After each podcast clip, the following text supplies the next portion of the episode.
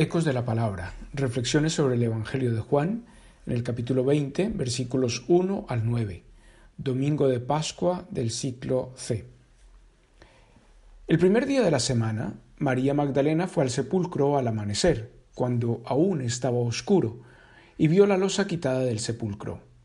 Echó a correr y fue donde estaba Simón Pedro y el otro discípulo, a quien tanto quería Jesús, y les dijo se han llevado del sepulcro al Señor y no sabemos dónde lo han puesto.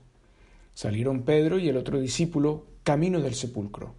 Los dos corrían juntos, pero el otro discípulo corría más que Pedro. Se adelantó y llegó primero al sepulcro, y asomándose vio las vendas en el suelo, pero no entró. Llegó también Simón Pedro detrás de él, y entró en el sepulcro. Vio las vendas en el suelo y el sudario con que le habían cubierto la cabeza, no por el suelo con las vendas, sino enrollado en un sitio aparte. Entonces entró también el otro discípulo, el que había llegado primero al sepulcro, vio y creyó, pues hasta entonces no habían entendido la escritura, que él había de resucitar de entre los muertos. Fue al sepulcro cuando aún estaba oscuro. El corazón de María Magdalena seguía encogido por el largo y duro proceso que había sufrido Jesús. La frustración, el dolor contenido, la pena por la muerte de aquel que le devolvió su dignidad, y una buena dosis de enfado con los poderosos que le crucificaron, y con los suyos, que le dejaron solo en las horas más asiagas, hacían tortuoso y difícil el camino hacia el sepulcro, a donde iba a visitar el cadáver del Señor, y en éste el de tantas personas que siguen muriendo por la sinrazón y el eclipse de los valores que construyen la vida.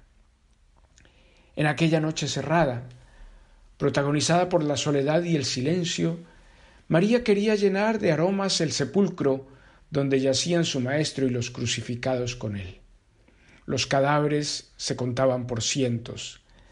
Había muertos por causa del secuestro de la esperanza y la ilusión muertos por la exclusión de los bienes mínimos para vivir con dignidad, aquellos a los que una sociedad que ha endiosado el lucro y la competencia les priva de la tierra, del trabajo y del techo. Algunos cadáveres presentaban signos de dolor en sus cuerpos.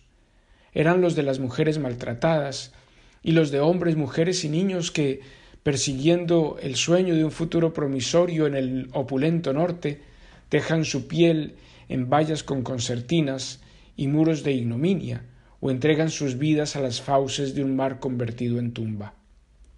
Otros cadáveres tenían etiquetas injustas y denigrantes en las que se leía que se les prohibía la participación plena en la comunidad.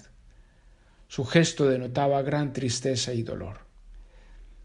El recorrido por el sepulcro llevó también a María a un nicho donde estaban enterradas la verdad, la transparencia, la justicia, la inclusión, la valoración positiva de la diversidad y otros valores indispensables para la construcción de un mundo distinto, un mundo más parecido al soñado por Dios. María había ido al sepulcro cuando aún estaba oscuro. Vio y creyó, pues hasta entonces no habían entendido la escritura, que él había de resucitar de entre los muertos. Pedro y Juan se unen a María en su visita al sepulcro, pero ahora es de día.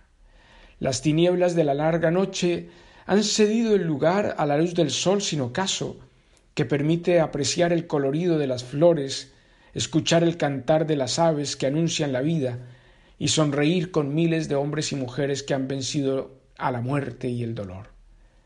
El sepulcro lleno de la noche está vacío al amanecer Jesús ha vencido el poder de la muerte y ha declarado con voz potente que la última palabra para Dios no es la muerte y la aniquilación, sino la vida, la esperanza, la ilusión y los sueños compartidos que se hacen realidad. El paso de la muerte a la vida se ha obrado gracias a la entrega generosa del Hijo que no se guardó nada para sí. Al contrario, se despojó de todo lo suyo para darlo a una humanidad necesitada de sentido, y de un horizonte de felicidad y bienaventuranza. Los cadáveres que llenaban el sepulcro en la noche se lanzan ahora a la aventura de construir la vida con la fuerza del resucitado que como un faro en la playa les muestra el camino y les hace alegre y firme su andar. El resucitado, que ha vencido el poder de la muerte, acompaña la vida de los hombres y las mujeres de todos los tiempos, haciendo posible la generación de una nueva cultura que apuesta por la vida plena y todo lo que ella demanda. La nueva cultura de la vida que surge del resucitado se asienta sobre columnas de justicia, inclusión, acogida generosa e incondicional, verdad, transparencia, paz, perdón, reconciliación, compasión, misericordia, ternura, en últimas, sobre una columna enorme de fraternidad coronada por el amor sin límite.